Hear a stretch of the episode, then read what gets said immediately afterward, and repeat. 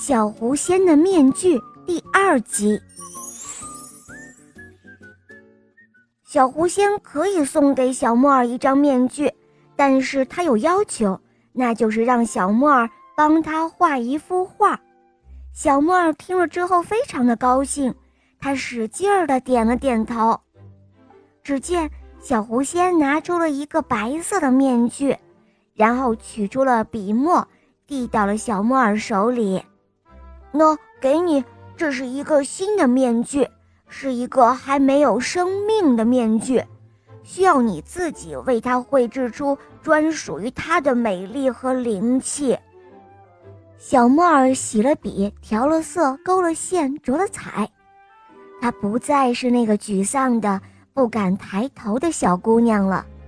认真作画的她，整个人都散发出一种别样的光彩。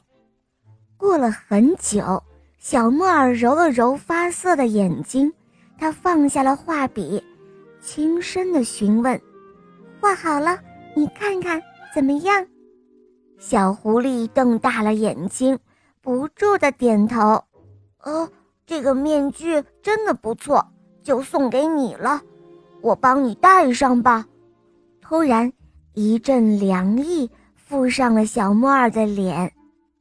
小木耳犹犹豫豫地伸出手去触碰自己脸上胎记的位置，指尖传来了清凉，这告诉他不是梦。这个面具就送给你了，你要记住，千万不要向别人去问你变没变模样，否则这面具就会失灵的。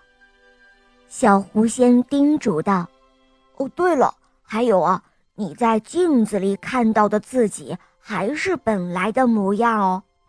小狐狸说完，他回过头，有些意味深长地补充道：“不管你在别人眼里如何，我们总要认识最真实的自己，不是吗？”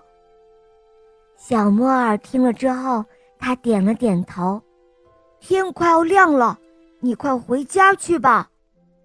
小狐仙说完，便消失在山林中了。